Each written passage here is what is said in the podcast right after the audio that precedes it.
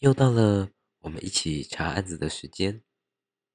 嗯、今天调查什么样的案子呢？哎，让我想想哦。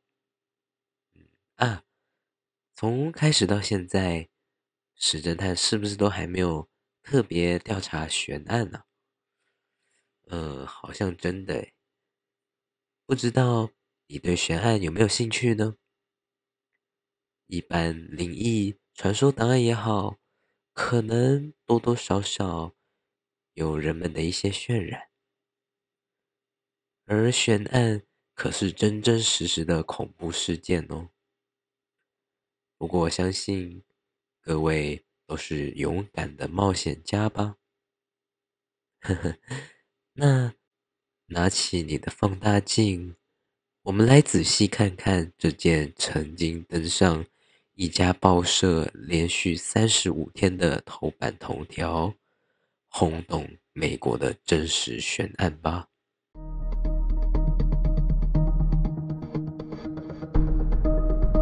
奇闻调查局悬案档案：微笑小丑女。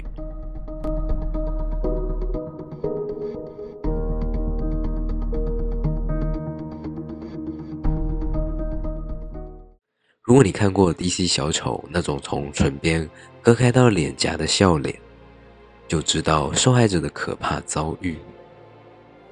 俗称 Glasgow Smile，指的是从受害者的嘴角滑到耳根上的伤口，留下一道类似微笑的恐怖疤痕。这种伤口一般是用小刀或碎玻璃制造的。留下一道令受害者终身微笑的恐怖疤痕。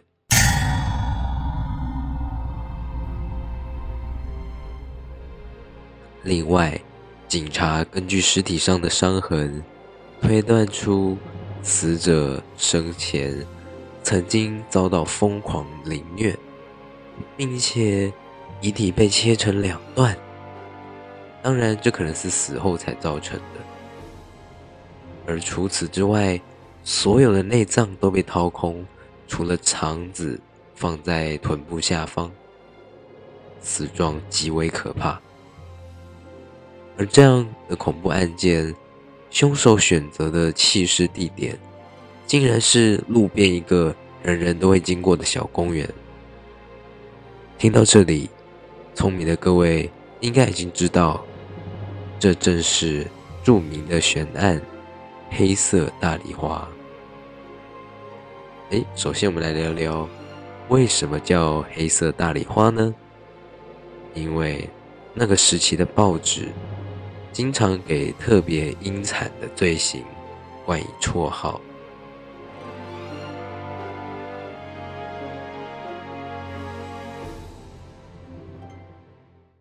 首先，我们来了解一下死者的生平。黑色大礼花的受害者很快就被确认了身份，正是二十二岁的伊丽莎白·肖特。我们先来了解肖特的一生，说不定你就能发现谁可能是凶手的蛛丝马迹哦。肖特出生于一九二四年七月二十九日，他是美国波士顿人。家里有五个姐妹，她排行第三。之后为了简述，石侦探等等都会以肖特称受害者。肖特的父亲则是靠着经营私人高尔夫球场起家的，一开始都还蛮顺遂的。然而好景不长，一九二九年美国股市崩盘，肖特的父亲经营不善。高尔夫球场因而倒闭了。隔年，因为家里沉重的经济压力，父亲的车被发现遗弃在查尔斯顿桥上。那是一座跨河的大桥，而父亲下落不明。人们都认为他父亲跳河自尽了。之后，肖特以及其他姐妹。靠着母亲辛苦的会计工作养活。可没有想到，数年之后，就像是命运开了一个玩笑一般，肖特的父亲竟然没有自尽，而是选择抛家弃子，到别地另外成家。可能是因为多年累积的愧疚感，他的父亲写了一封道歉信给肖特的母亲。而知道父亲尚存的肖特，在十八岁那一年搬迁到父亲家。好，这是第一个疑点：为什么要离开照顾自己这么多年的母亲？我们无法得知。我们只知道，肖特后来与父亲爆发激烈争执，愤而在一九四三年一月离开父亲。他独自搬到佛罗里达州之后，认识一名空军少校，两人迅速进入恋爱，并有了结婚的打算。可是，就像是命运再次开了一个恶劣的玩笑。一九四五年，第二次世界大战开打，而这名少校在某次的飞行任务中遭到击中而坠机死亡。伤心的肖特，在一九四六年七月搬离了伤心地，在洛杉矶度过人生的最后六个月。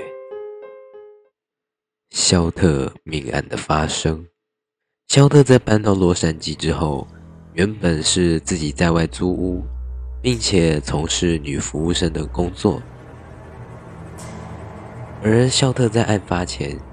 再一次因为不明的原因搬家，搬到了不远的亲戚陶乐斯家。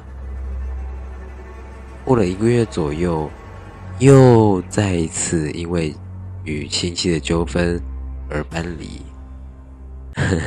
到这里，石侦探只想说：这个肖特到底为什么到哪里都可以被赶走？好，因为有已经退掉了原本租的房子。肖特只好在街上游荡，心想着去旅馆暂住几天。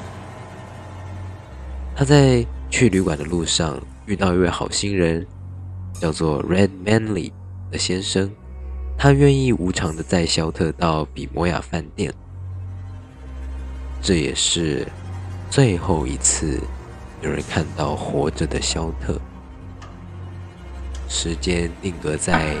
一九四七年一月九号，下一次有人发现肖特时，就是他被弃置在路边的公园的时候。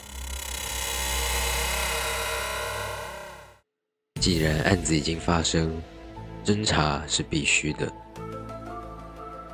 案子首先造成了美国史上前所未有的轰动。也正是因为如此，严重干预了警察侦办的过程。许多人因为想红，而刻意提供假线索给警察。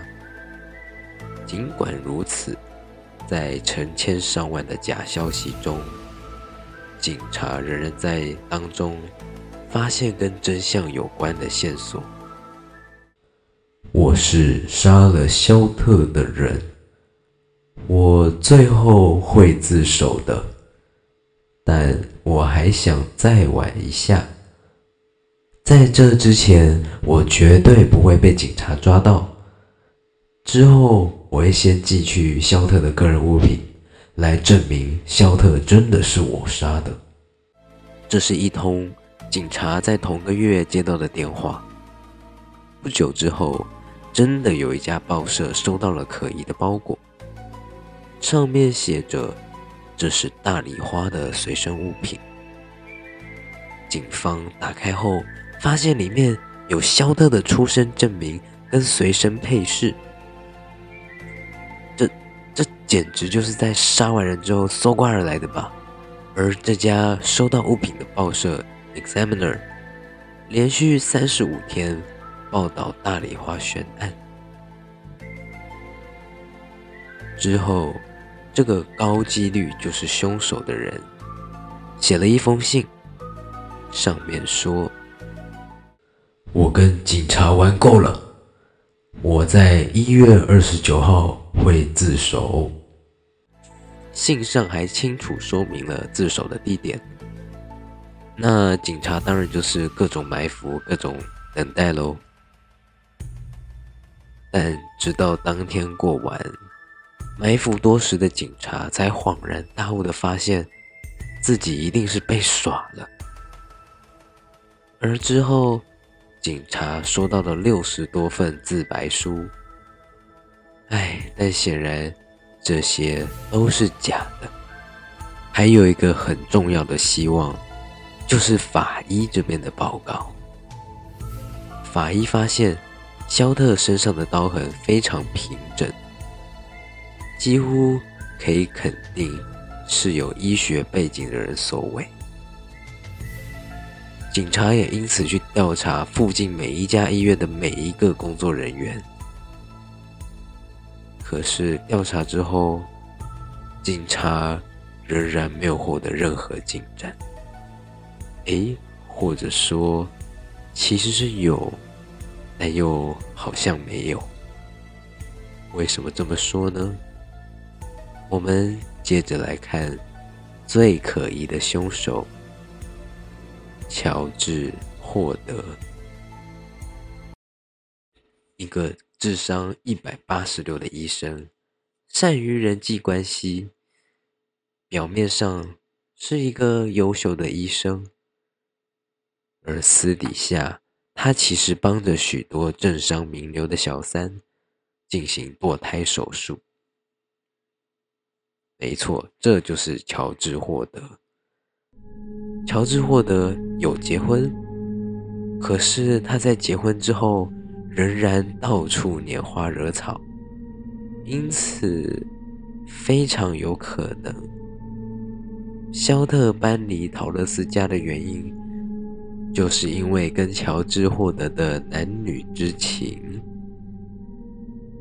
而且有一次，乔治获得的亲生女儿起诉他乱伦性侵，但法院判定乔治获得无罪，因为女儿提不出什么实质的证据。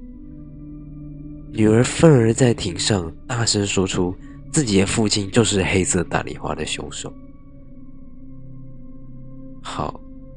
也许这只是女儿气头上随便胡乱掰的话，但有人因此对乔治·霍德起了疑心。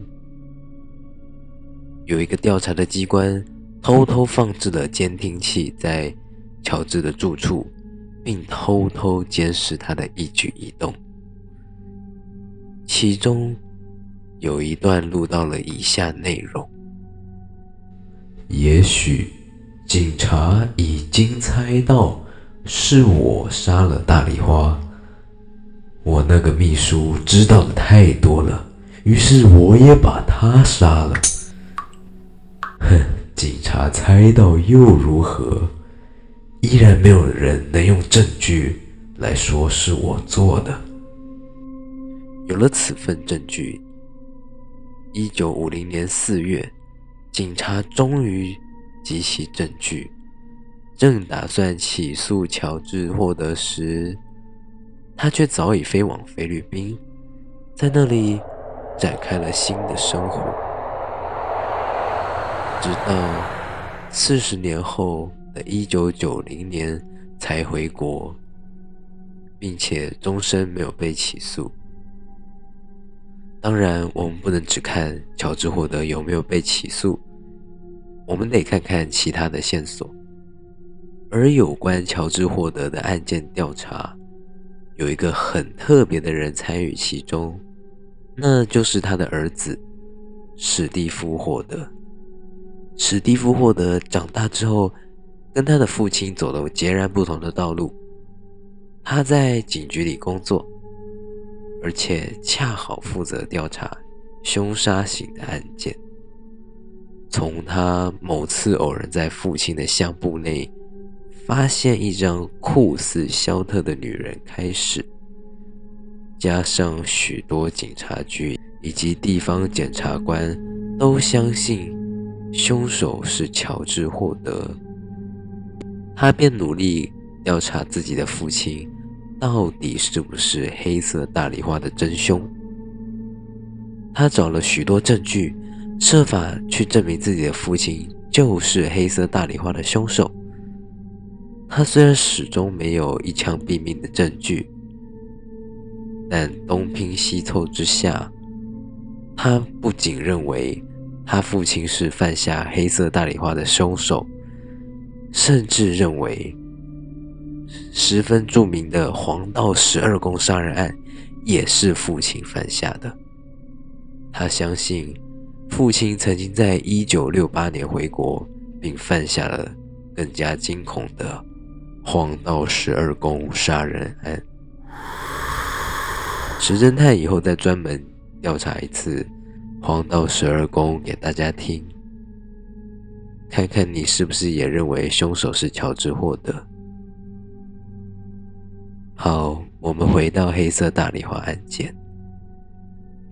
一份更加证实乔治就是凶手的遗书，在二零一八年被公布。遗书的主人是一名叫珊迪·尼克拉斯的女人的祖父。这封信尘封了七十多年。大致的内容是，他父亲其实是洛杉矶警察局，简称 LAPD 的卧底警察，负责专门揪出那些贪赃枉法的高层员警。他发现 LAPD 其实很早就有足够的证据可以起诉乔治·霍德，但是不知道是谁。因为什么原因没有及早起诉乔治·霍德，让他有了逃脱的机会？一些零星的证据拼凑在一起，看来乔治·霍德是凶手的几率真的非常非常高。毕竟，连亲生子女都指控他，但是。这毕竟是个悬案，我们必须保持怀疑的态度，因为我们没有办法百分之百确定。而石侦探认为，悬案里面最可怕的，倒也不是乔治·霍德用什么样的手法杀人，而是那一些被收买的 LAPD 人员。到底是哪一种人会如此丧尽天良，接受这样违背道德与良心的贿赂？最后，我们来探讨一下，受害者肖特自己真的没有问题吗？其实，很多有关肖特的译文都说她是一个私生活糜烂的女演员。嗯，这几乎是无凭无据的。事实上，肖特在洛杉矶大部分时间都是在夜总会后方租房，从事女服务生的工作。更过分的是，甚至有人说他是性工作者，这个就蛮离谱的。应该只是媒体的耸动标题或人们的随意猜测。会有这些传闻的诞生，是普遍大众可能会有的一种心理效应，那就是检讨受害者。因为在我们人内心深处，始终相信坏事是不会发生在好人身上的，所以会想受害者自身肯定也有一些问题，借此来安慰自己的内心。却没有想到，受害者就是受害。无论如何，加害者都没有理由加害于他。整个案件用一句话总结：一个恐怖的故事里，可怕的不会是那个鬼怪，最可怕的其实是人心。本次。悬案调查就到这边。不知道各位冒险家对此案有没有更深的见解？哦，如果你有，欢迎在下面留言告诉石侦探。呃，还想听黄道十二宫杀手吗？还想听黄道十二宫杀手？那就继续追踪奇闻调查局的 First Story，Spotify、Apple Podcasts、Mixer Box、KKBox 等等各大平台，还有我们的 IG，说不定你看到图片就能获得更多的线索。我是石侦探，那我们下次再见，拜拜。